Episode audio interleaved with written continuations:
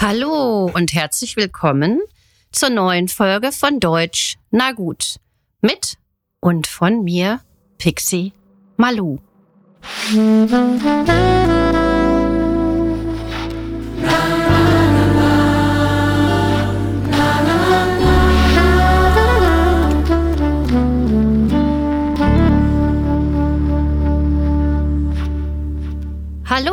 Und herzlich willkommen zur ersten Folge im neuen Jahr in 2024.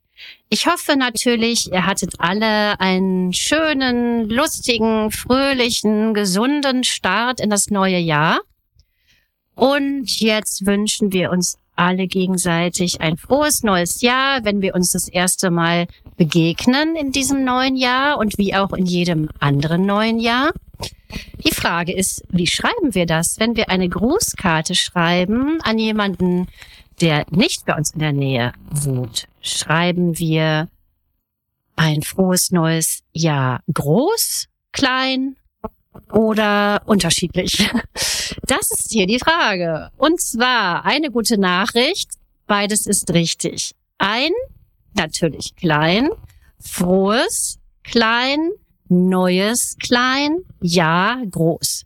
So ist die ursprüngliche grammatikalische korrekte Rechtschreibung.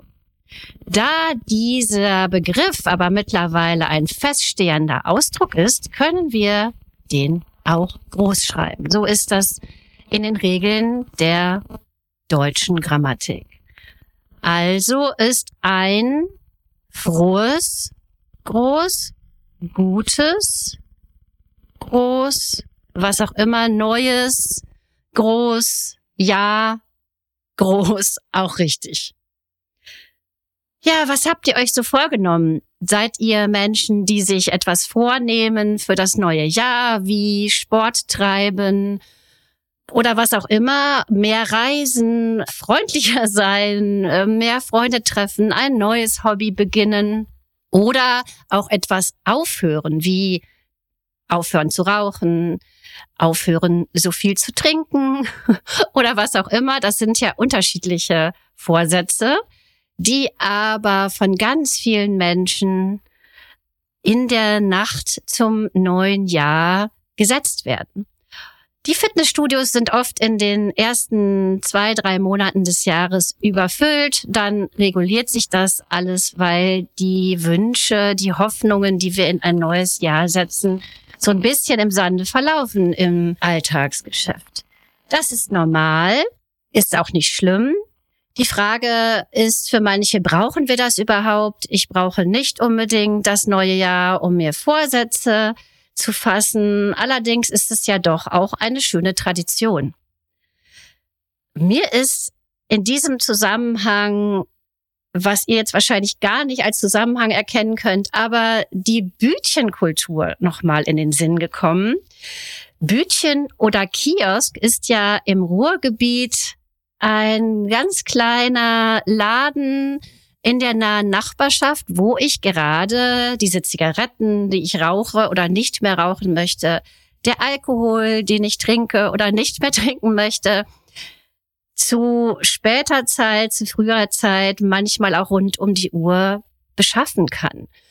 Und das ist mir noch mal so aufgefallen, als ich spazieren gegangen bin, dass ich das so gerne mag. Diese Bütchen, diese Kioske.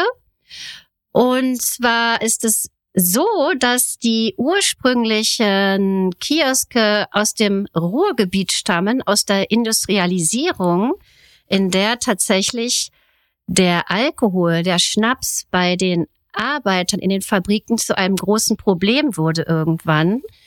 Es gab sogar Arbeitgeber, die einen Teil des Lohns den Fabrikarbeitern in Schnaps ausgezahlt haben. Auf Dauer war das natürlich gefährlich und beeinträchtigte auch die Arbeitskraft. So entstand die Idee, sogenannte Wasserhäuschen aufzustellen, die zunächst an den Toren vieler Fabriken eröffnet wurden, um die Arbeiter dazu zu bringen, für kleines Geld lieber Wasser zu kaufen und zu trinken als Schnaps. Ja, und aus dieser Kultur sind dann die Bütchen entstanden, die dann irgendwann nicht nur Wasser verkauften, sondern auch andere Getränke und Zigaretten. Mittlerweile, ich kenne das hauptsächlich aus dem Ruhrgebiet und aus Köln, gibt es Bütchen in vielerlei Formen und Farben und Auswüchsen und sie sind ja auch eine Art Anlaufstelle der Nachbarschaft geworden. Die bieten manchmal auch so eine Art kleines Café an oder eine kleine Poststelle. Sie nehmen Pakete an und geben die weiter an die Nachbarn, die nicht immer da sind.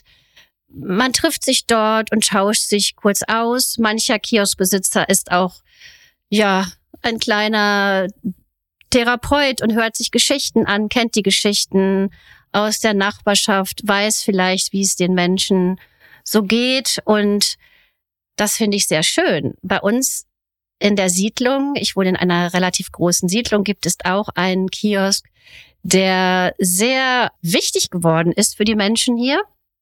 Und die Kioskbesitzer, die beiden, haben auch anfangs sehr genau beobachtet, was für uns wichtig ist hier als Bewohner, was angefragt wird und haben ihr Sortiment stetig erweitert. Und mittlerweile gibt es dort zum Beispiel auch Briefmarken in der Vorweihnachtszeit, so dass ich nicht mehr an der Post lange anstehen muss.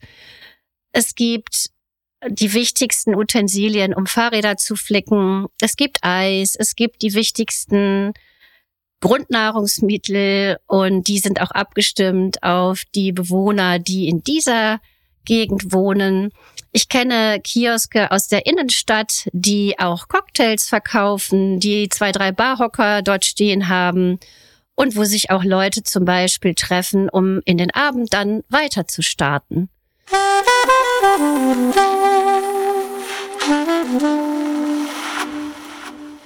Ja, das wollte ich euch erzählen. Apropos starten. Also ich wünsche euch nochmal einen glücklichen, wunderschönen Start in das neue Jahr 2024.